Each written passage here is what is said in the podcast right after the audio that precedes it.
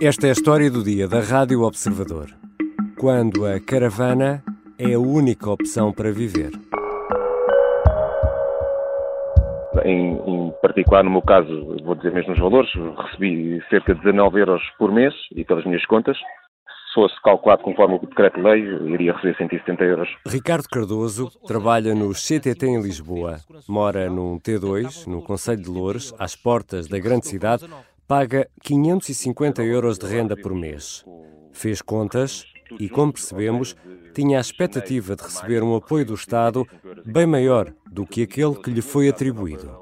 O governo alterou a fórmula de cálculo do mecanismo que criou, um mecanismo de apoio às rendas, e nesta altura, segundo contas oficiais do governo, 32 mil entre 185 mil famílias recebem o apoio máximo mensal, 200 euros para a renda. São pessoas que trabalham, mas que não conseguem pagar uma casa ou não encontram uma habitação condigna para o orçamento familiar. Enquanto alguns regressam à casa dos pais, outros optam por soluções mais radicais, por autocaravanas. A jornalista do Observador, Tânia Pereirinha, encontrou quatro histórias que ilustram esta realidade. E é sobre elas que vamos conversar. Eu sou Ricardo Conceição e esta é a história do dia. Bem-vinda, Tânia. Olá, Ricardo. Tânia, nestas eh, quatro histórias que encontraste, são histórias de pessoas que trabalham, têm o seu trabalho, mas não conseguem ter uma casa digna ou encontrar um teto digno perante o salário que têm, é isso? É exatamente isso, sim. São tudo, todas, todas estas quatro pessoas trabalham, uh, a maioria recebe o salário mínimo e com o salário mínimo não conseguem uh, arrendar uma casa onde consigam viver. Uh, conseguem, quando muito, encontrar um quarto. É precisamente essa a história desta primeira pessoa de quem vais, sobre quem vais falar. É um caso uh, na parede entre Lisboa e Cascais, em plena linha do Estoril. Que história é esta, Tânia? É a história da, da Elizabeth Desidério, que vive com o filho, que tem 19 anos e cujo nome nós não revelamos porque uh, o filho não disse ainda a ninguém uh, na escola onde anda. Ele tem uhum. 19 anos, está, está a acabar o 12 ano. Uh, e tem vergonha de, de, viver numa autocaravana e por isso nunca disse a ninguém, apesar de já viver ali há três anos. Numa autocaravana, mas como é que é a vida na autocaravana? Descreve-nos um pouco o cenário que encontraste. Uh, portanto, quando, quando eu cheguei à, à, autocaravana, onde não era suposto ter ido, porque, porque a Elizabeth não queria de todo perturbar o filho e mostrar e, e, e abrir a, a, casa, que claro. é o que é, não é? Uh, o cenário que encontrei foi uma autocaravana parada, fechada, onde ninguém suspeitaria que, que, estava alguém a viver ali dentro. É uma ótima autocaravana, ela teve que fazer um crédito pessoal uh, numa uhum. financeira para, para conseguir comprá-la. Um, tem tudo, tem um quarto para ela, tem casa de banho, tem chuveiro, tem cozinha, tem a cama do filho, uh, tem um espaço onde podemos chamar uma sala de estar, quer dizer, é uma uhum. mesa, não é? Que, que, fica virado para paredes meias com o lava-louça, mas é uma mesa que tem umas cadeiras, são as cadeiras, a cadeira do condutor e do, do passageiro. Mas está sempre estacionada no mesmo sítio? Geralmente está estacionada no mesmo sítio, porque uh, a Elizabeth estaciona perto de um sítio da escola do filho. Portanto, ela estaciona ali para o, para o filho conseguir sair e ir a pé para a escola e voltar. Hum. Mas não conseguiram um quarto, uma casa? É, esta história, isto não acontece tudo de repente, não é? Ela tinha uma relação com uma pessoa que não era o pai de, do filho, uma relação que teve durante muito tempo, durante seis anos. Uh, quando essa relação começou a correr mal, ela tentou alugar um quarto, porque uma casa era impossível. Na altura, ela até estava desempregada. Uh, alugou um quarto que lhe custava 350 euros por mês uh, em Oeiras, ali na linha também, e onde percebeu rapidamente que não só não tinha privacidade, como vivia e estava a sujeitar o filho a um ambiente pouco digno, uhum. porque vivia num T2, o senhorio arrendava os dois quartos, uh, dormia na sala, tinha um cão que chegou a fazer as necessidades no, no quarto deles, desaparecia-lhe comida do frigorífico, não, não era um espaço seguro para, para eles e para a criança. E agora, através de um crédito, pessoal conseguiu comprar a, esta uhum. autocaravana onde vive. E depois há o caso de Dina. Que caso é este? A Dina é uma pessoa que vive no Algarve, eh, eh, que tem 50 anos, que também tem um trabalho a receber um salário mínimo, uh, vive sozinha, e, e, a casa onde ela morava a pagar uma renda de 300 euros, uh, o senhorio tentou aumentar a renda para 450, ela disse-lhe que era incapaz de pagar esse valor, portanto o que aconteceu foi que o contrato da casa onde ela morava há oito anos, salvo erro, Uh, acabou, não foi renovado e ela teve de mudar-se para a sala do filho, onde o filho hum. mora com a, com a mulher.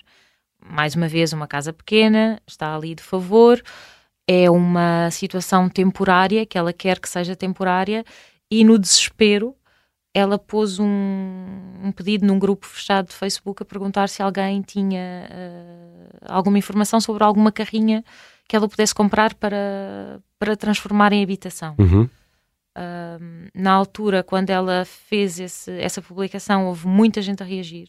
Isto é um grupo de mulheres empresárias e empreendedoras. Houve muita gente a reagir, muita gente consternada e, e envergonhada pelo país em que vivemos. Ninguém conseguiu ajudá-la porque ela percebeu rapidamente que nem para uma carrinha uh, tem dinheiro.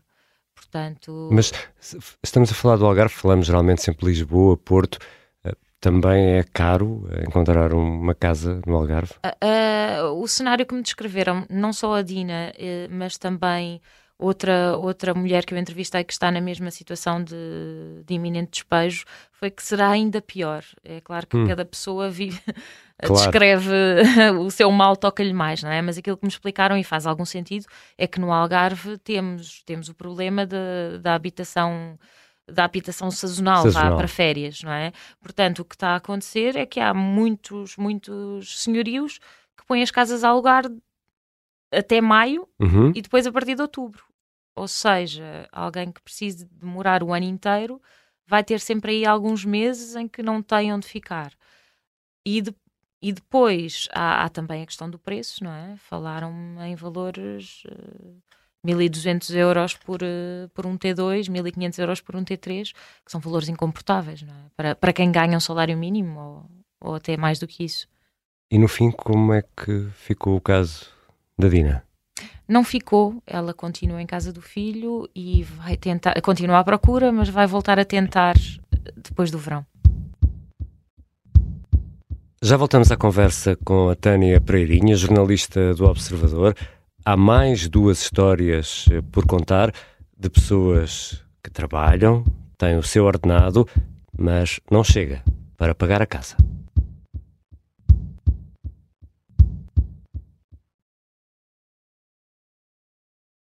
Estamos de regresso à conversa com a jornalista do Observador Tânia Pereirinha. Tânia, e quem comercializa autocaravanas, quem tem o negócio de transformação, por exemplo, de carrinhas, tem notado alguma diferença na procura que nos permita aferir aqui se há ou não mais procura deste tipo de solução? Sim, uh, logo uh, a seguir à pandemia, aquilo que aconteceu foi que em Portugal, os portugueses viraram-se muito para as férias na, nas caravanas. Uhum. Uh, e sobre isso há números e também há números sobre vendas de caravanas novas. Uh, em 2021 aumentou mais de 20%, uh, ah, aumentaram mais de 20% Mas uma, as vendas. Uma autocaravana nova custou o preço de uma casa, quase, Claro, é? ou, ou, mais, ou algumas, mais. sim. eu, eu contactei várias, vários várias empresas que, que alugam e que uhum. vendem autocaravanas, a maior parte delas não me deu resposta. Uh, tive resposta da, da Siesta Campers, que é, que é uma empresa que está sediada no Algarve, mas que, que uhum. tem escritórios em vários sítios do país, que é de, de um britânico e que me disse que sim, que, tem, que se tem apercebido de que tem sido uma loucura nos últimos, vá, no, no último ano, Uh, eles, além de alugarem, uh, colocam à venda as caravanas quando, quando elas deixam, são, são mais velhas, deixam uhum. de estar em condições para ser alugada, para serem alugadas. Portanto, diz que assim que punham caravanas à venda, uh, elas desapareciam, que houve pessoas a comprar sem ver. Eu não sei exatamente se isto serão pessoas que passem necessidades ou não, mas aquilo que ele me disse também foi que aumentou muito o número de pessoas a pedir arranjos em, em, em caravanas e carrinhas transformadas e a fazerem referência a, a, àquele veículo como habitação. E depois encontramos a história do Elder. O Elder tem 47 anos e está a viver numa autocaravana desde o início do ano uh, na Sobreda da Caparica. Tal como aconteceu com várias das outras pessoas que eu entrevistei para este artigo, o Elder também teve ali um percalço, ou mais do que isso, na altura da, da pandemia. Hum.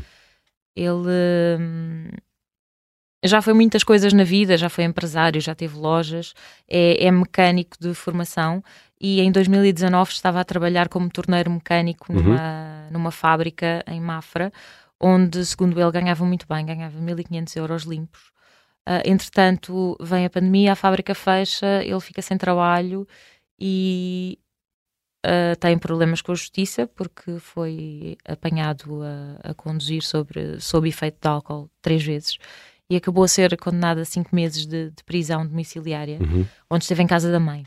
E foi durante esse período em casa da mãe que ele começou a, a investigar uh, o mundo das autocaravanas Uh, quando saiu, arranjou logo trabalho na Sobreda.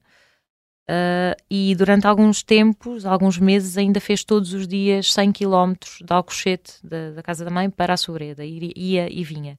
Até que viu uma autocaravana que não estava à venda, mas viu, uhum. conseguiu comprá-la e agora está a recuperá-la e está a viver uh, naquele sítio. É um sítio, por acaso, bastante bonito, com vista para, para um punhal e passarinhos e, e sapos a coachar. Mas o Helder já não ganha os tais 1500 euros que ganhava enquanto torneiro mecânico. Agora, um, apesar de tudo, a vida na autocaravana tornou-se mais simples, mais acessível? Sim, ele agora ganha o ordenado mínimo, como quase todas as pessoas desta, desta reportagem, e a vida é mais simples ali porque, apesar de ter comprado a autocaravana, que continua a pagar, não está a pagar ainda, uhum. Uh, não paga água, não paga luz, uh, não paga renda, não paga, não paga nada, não é? Gasta, gasta dinheiro no, na alimentação e até tem o almoço incluído no trabalho, portanto. Mas é, é, esses, esses veículos podem ficar estacionados assim ad eterno no mesmo sítio? O que a lei diz é que estes ou outros veículos não podem estar estacionados no mesmo sítio durante mais de 30 dias. Em relação às caravanas, uh, às autocaravanas, não é permitido pernoitar no mesmo conselho mais de 48 hum. horas seguidas. No entanto, essas pessoas estão estacionados. Sim, e estão estacionados durante muito mais tempo do que isso, no mesmo sítio. Uh, a Elizabeth, por exemplo, é absolutamente discreta, ninguém, ninguém dá sequer por ela e o filho estarem ali. Uh, o Helder, uh, não, tem um tapete, um tapete enorme uh, com tigresse à porta da, da, caravana e os vizinhos conhecem-no e já o cumprimentam e diz também que a GNR já lá passou várias vezes e que, que sabem que ele não, não está a fazer nada de mal, na verdade, não é? E depois há o caso da Filipa, que se calhar é um pouco diferente destes três casos anteriores, ou não? Uh, sim, porque a Filipa uh, está a começar a vida adulta, digamos assim, apesar de já ter 28 anos, e decidiu uh, fazê-lo numa autocaravana porque percebeu também que não conseguia, uh, ou melhor, conseguiria arrendar uma casa, hum. não conseguia fazer mais nada, não é? A Filipa é de onde? É de... A Filipa é de Ceia, estudou em Coimbra, onde viveu os últimos seis, seis anos, numa república, na Real República Rapotacho, em uhum. Coimbra. Um, e quando acabou o curso, uh, começou, teve que sair da, da República e começou à procura de, de um sítio onde ficar, não é? Uh, casas para alugar, impossível.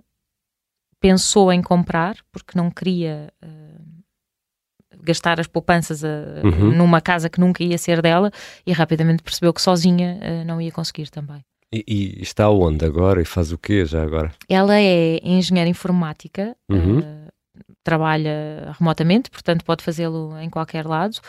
Agora estará em Coimbra, uh, a seguir acho que vai para Ceia, uh, mas há três semanas estava na Costa Vicentina, portanto pode estar onde quiser, na verdade. Daí eu ter dito que o caso da Filipe é um pouco diferente uh, dos outros. Ela é empurrada para a autocaravana, dado o preço das casas, mas estas histórias são muito uh, diferentes de histórias de pessoas que moram em caravanas por opção, porque querem ir uh, ver mundo, querem fazer surf, porque querem estar na natureza. Sim, é? que é o que há mais. E também falei com várias pessoas que depois achei que, que não fazia sentido incluir neste, neste trabalho. Falei com pelo menos duas ou três pessoas que fazem isso mesmo, que têm as casas alugadas. Uh, uhum. Por exemplo, falei com, com um casal, eles têm três casas, uma em Sintra, outra em Oeiras, outra em Passo de Arcos. E sim, a vida estava difícil, ela ficou desempregada, ele tinha trabalho, mas... Uh, resolveu despedir-se, porque tem, estão perto dos 50 anos, uhum. ela está perto dos 50, ele já tem 50, e decidiram que se calhar estava na hora de pôr em prática os sonhos que não querem deixar para mais tarde, porque a idade começa a pesar e a vida não lhes faz sentido com coisas, faz-lhes sentido com viagens e com experiências e com a natureza em vez de. O que é uma realidade bem diferente. Mas, Tânia Pedrinha, imagino que não existam números sobre quem vive nestas condições eh, por necessidade, mas há aqui uma pergunta que se impõe: é se há uma percepção que estes casos estão a aumentar. Eu parti para este trabalho exatamente porque tive essa percepção uh, a falar com pessoas e, a, e, e, de pesquisas que ia fazendo e de coisas que ia vendo na, na internet. Uh, a Elizabeth Desidério, no dia em que, um dia depois de se ter mudado para a autocaravana, abriu um grupo no Facebook que se chama eh, Morar numa Autocaravana Portugal ou Viver numa Autocaravana Portugal. E ela achou que ia ter 20 ou 30 pessoas, neste momento tem 9.900. Nem todas vivem auto, em claro. autocaravanas, nem todas vivem, a maior parte delas passam só férias, mas sim, a, a ideia que temos é de que está a aumentar. Uh, aliás, há outra uh, pessoa com quem eu falei é um, é um americano que vive, que vive em Portugal e que trabalha para a Siesta Campers, uhum. que também veio para Portugal vindo do Reino Unido e até achou que as casas eram baratas. Uh, depois percebeu qual era o salário médio em Portugal e deixou de, de achar isso. Uh, e depois teve muita dificuldade em encontrar uma casa. Encontrou uh, na Penha de França em 2021, entretanto, a 750 euros, um estúdio. Entretanto, esse contrato acabou e ele ficou na rua uh, pediu ajuda ao, no trabalho e acabaram por lhe vender uma das autocaravanas que lá tinham, que, que já não eram alugadas, e agora também ele está, está a viver nessa, nessas circunstâncias. Portanto, uh, e eu tenho a certeza que se continuasse à procura ia encontrar mais, e, aliás, encontrei mais e mais casos, mas de pessoas que não se quiseram expor e que não quiseram contar. Obrigado, Tânia. Obrigada, Ricardo. Tânia Pereirinha é jornalista da secção de Sociedade do Observador. Esta foi a história do dia. O som que ouvimos eh, no início é de uma entrevista conduzida pelo jornalista Diogo Teixeira Pereira na Rádio Observador. A sonoplastia é do Artur Costa, a música do genérico do João Ribeiro. Eu sou o Ricardo Conceição. Até amanhã.